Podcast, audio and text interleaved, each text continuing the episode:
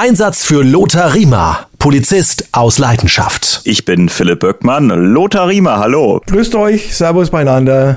Lothar in Gefahr, die Fälle Teil 2. Es geht jetzt um ein abgebrochenes Weizenglas und Lothar, allein dieser Titel abgebrochenes Weizenglas, ich bin richtig gespannt, um was es jetzt geht. Es war am Hauptbahnhof, in meiner Zeit noch als äh, Polizist am Hauptbahnhof.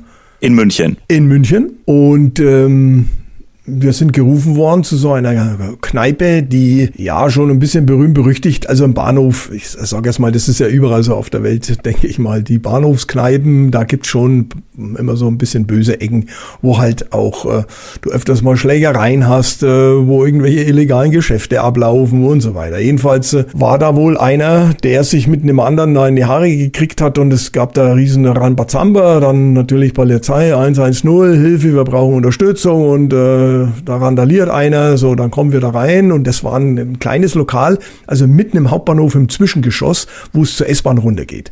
Also man muss sich vorstellen, das ist eine Kneipe, wo also außenrum tausende von Leute laufen, weil sie ja mitten im Bahnhof Gebäude drin ist, in dem Zwischengeschoss. Und das war eine kleine Stehkneipe letztendlich. Jedenfalls, da steht einer da und äh, hat ein abgebrochenes Weißbierglas da und ey, ihr scheiß Bullen und auf uns zu und äh, haut ab. So, und die, ja, diese Situation musste ja irgendwie in den Griff kriegen. Jetzt könnte man sagen, oh Gott, Hoffentlich äh, sticht der mit dem Weißbierglas nicht auf mich ein. Also wer Weißbiergläser kennt, wenn die vorne abgebrochen sind, so eine Spitze in den Hals rein oder in den Brustkorb, hm, dann kann es sein, da bist du tot. Das war's dann. Also wenn der dich am Hals trifft, ein abgebrochenes Weißbierglas rein in den Hals gestochen, das war's.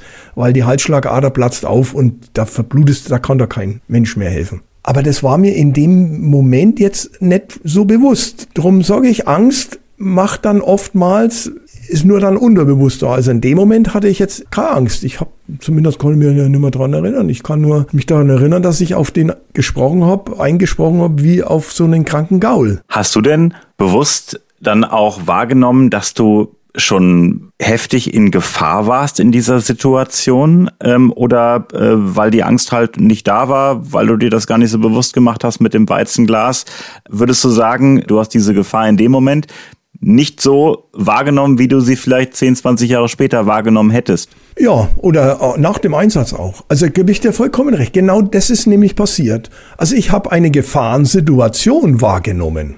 Ganz klar. Jetzt hätte man natürlich auch sagen können, äh, Tatort oder 110-mäßig, warum zieht der Riemer nicht die Schusswaffe und wenn der mich abstechen will, dann schieß doch und schieße doch in die Kniescheibe.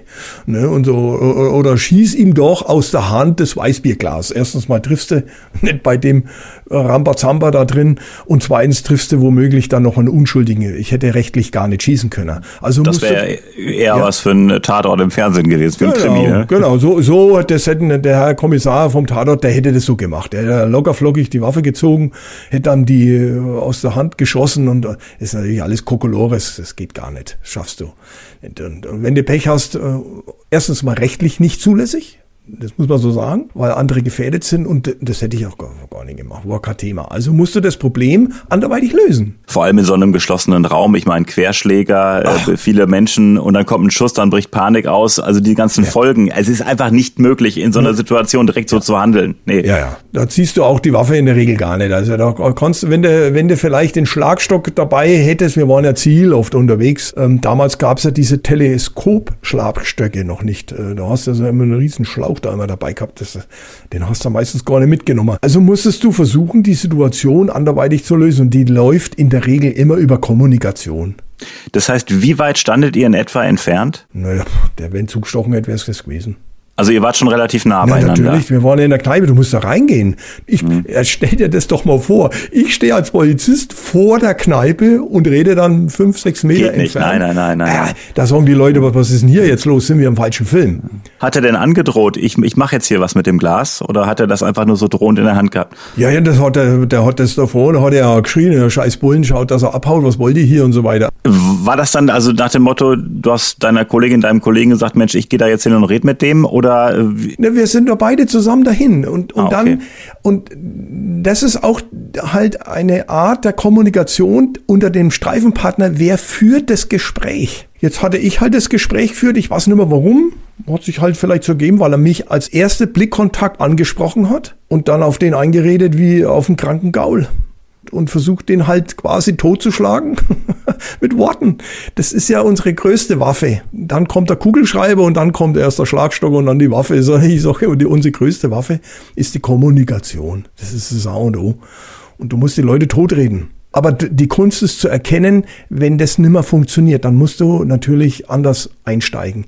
Und wenn jetzt jemand mit dem Messer durch die Gegend läuft und auf Leute einsticht, da brauchst du nimmer kommunizieren. Also wenn dann, wenn ich dann sowas immer im Fernsehen höre, äh, sehe und so, das ist ganz schwierige Situation. Und da ist mit Kommunikation dann nichts mehr. Vor allem sind die ja auf geistig total weg. Würde, hättest du denn nach dem Einsatz gesagt, Mensch, ich hätte vielleicht doch ein bisschen mehr Abstand halten sollen, ich hätte es anders machen sollen, ich habe mich da in Gefahr äh, begeben. Das wird wahrscheinlich so gewesen sein, dass du äh, selbst reflektiert hast.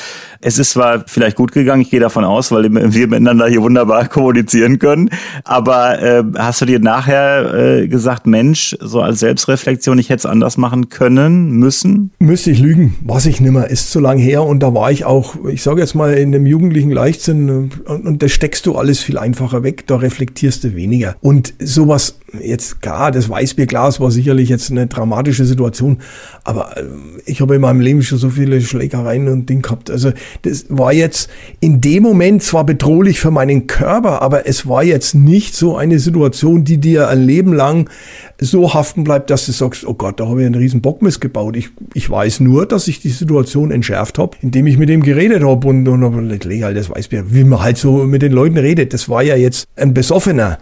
Nochmal, wenn du heute jemand hast, der auf einen Trip ist und vielleicht irgendwelche äh, Mushrooms oder sonstiges oder ein LSD-Trip oder was und der unkontrolliert, den kannst du ja nicht mehr erreichen. Da musst du es anders regeln. Da musst es, da musst du schauen, dass du die Unschuldigen, also die Beteiligten erstmal rausbringst in Sicherheit und dann notfalls dich auf ihn stürzt oder, oder halt dann eben äh, Schlagstock, Waffe, Pfefferspray. Ne, damals hat man noch Reizstoff-Sprühgerät, aber in einer Kneipe drin Reizstoff-Sprühgerät, da hocken alle drin und, und haben dann dicke Augen, inklusive deiner einer. Das geht auch nicht. Verstehst du? Diese, diese polizeilichen Hilfsmittel, die, die, das klingt immer alles gut, aber in der Realität ist es halt wahnsinnig schwierig. Wie hat das denn in deinem Fall geklappt mit der Deeskalation, mit den Gesprächen? Wie bist du da vorgegangen? Hast du ganz ruhig und äh, in einer entspannten Tonart mit dem Herrn geredet? Also ich sage jetzt mal, es kommt immer auf die Situation drauf an. Wenn jetzt ein Riesenlärm ist, dann musst du erstmal losschreien, damit die Leute erstmal registrieren, dass du da bist. Ne? Ich schreie jetzt nicht ins Mikrofon, aber verstehst du, du musst dir ja erstmal Gehör verschaffen. Und dann musst du aber schauen, dass du möglichst schnell mit der Stimme runtergehst und auch mit deinen Bewegungen und mit deiner Gestik und so, das muss deeskalieren, da musst du runtergehen. Servus, du, ich bin der Lothar Riemer, bin der von der Polizeiinspektion so und so, oder was ist denn los? Hast du irgendein Problem? Hör mal, ne? Jetzt ist die Frage, tut sich oder tut sich nicht. Am Bahnhof hast du die Leute eher mal wenig, weil die, ey, Schande, was willst denn du da, oder du Scheißbulle, ne? Ja, klar kann er mich damit beleidigen, aber, ach, Leute, also, so und so, wie ist denn, wie ist denn Ihr Name oder wie ist denn dein Name? Du Fritz, pass mal auf, das kriegen wir doch so auch hin. Jetzt du, bitte erst einmal das Weißbierglas weg, nicht dass dich noch verletzt. Ich gehe oftmals von mir weg auf die Person. Das heißt, ich versuche der Person klar zu machen, wir sorgen uns um dich. Pass auf, dass du dich nicht verletzt nicht gesagt, also äh, jetzt pass auf, hier, du willst mich doch nicht verlängern, bla bla bla. Sondern du musst immer das ein bisschen so hintricksen, dass der das Gefühl hat, wir kümmern uns um ihn, wir nehmen ihn ernst und er hat er jetzt ein Problem, sonst wird er das ja nicht machen. Und leg halt das mal auf die Seite, weil sonst kann es passieren, dass du dich noch verletzt.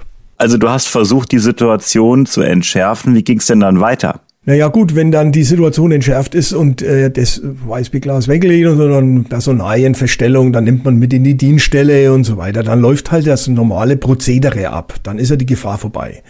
Und äh, sowas kann sehr lange dauern. Ne? So ein Gespräch, wie lange es jetzt in dem Fall gedauert hat, konnte ich da gar nicht sagen. Aber das ist auch, kommt auf die Situation drauf an. Manchmal brauchst du eine halbe Stunde, musst auf den einreden Und wenn es ganz extrem ist, äh, dann brauchst du auch Spezialisten, Verhandlungsgruppe, was auch immer. Wenn jemand vom Dach springen will oder wer auch immer. Also die, die Situationen sind ganz unterschiedlich. In dem Fall war es halt so, die Gefahr ist von ihm ausgegangen und die müssen wir jetzt erstmal beseitigen. Hätte man denn, ähm, weiß nicht, ob du es noch weißt, hat man dann Handschellen und abgeführt?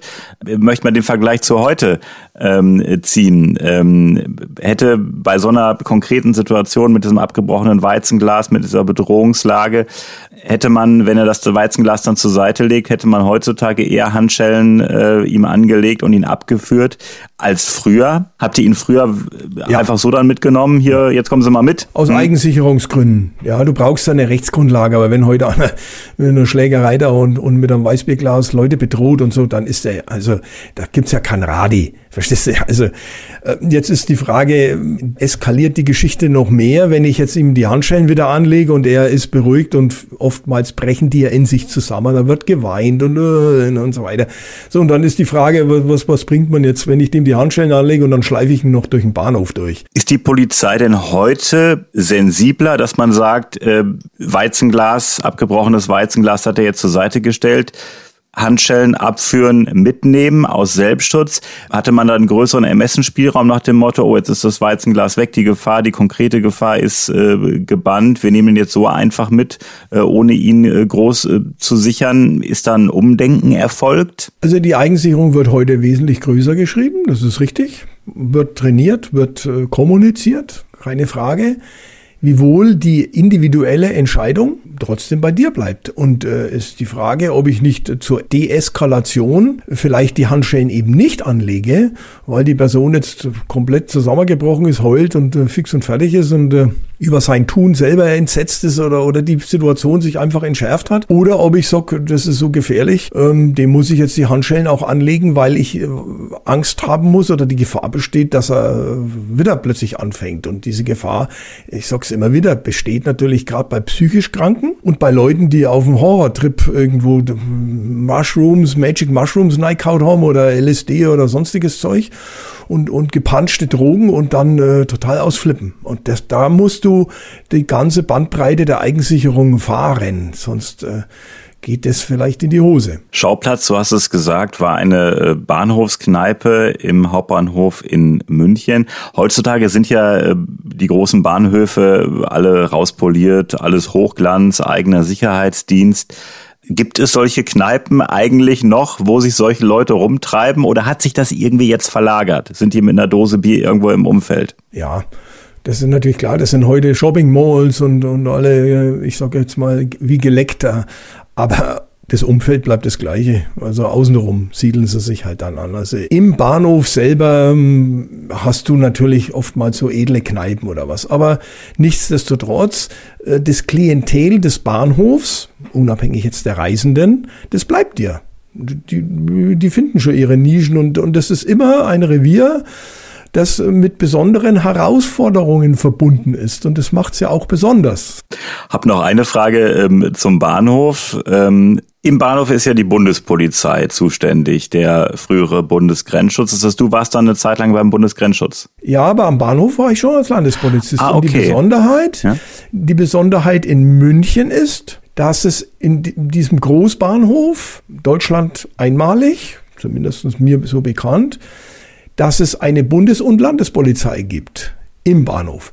Denn es ist ja so, die Bundespolizei hat ja nur einen bestimmten Aufgabenbereich. Ähm, da geht es um, ich sage jetzt mal, Schleuserkriminalität, Grenzübergänge etc., Schutz der Bahnanlagen und so weiter. Also alles, was sonstige mit Kriminalität zu tun hat, macht die Landespolizei. Das heißt, die Bundespolizisten nehmen zum Beispiel ähm, einen Schläger am Bahnhof fest und übergeben ihn dann der Landespolizei. Also wir sind da zusammen im Bahnhof zuständig wobei die Zuständigkeiten eben sich unterscheiden äh, von der Aufgabenzuteilung.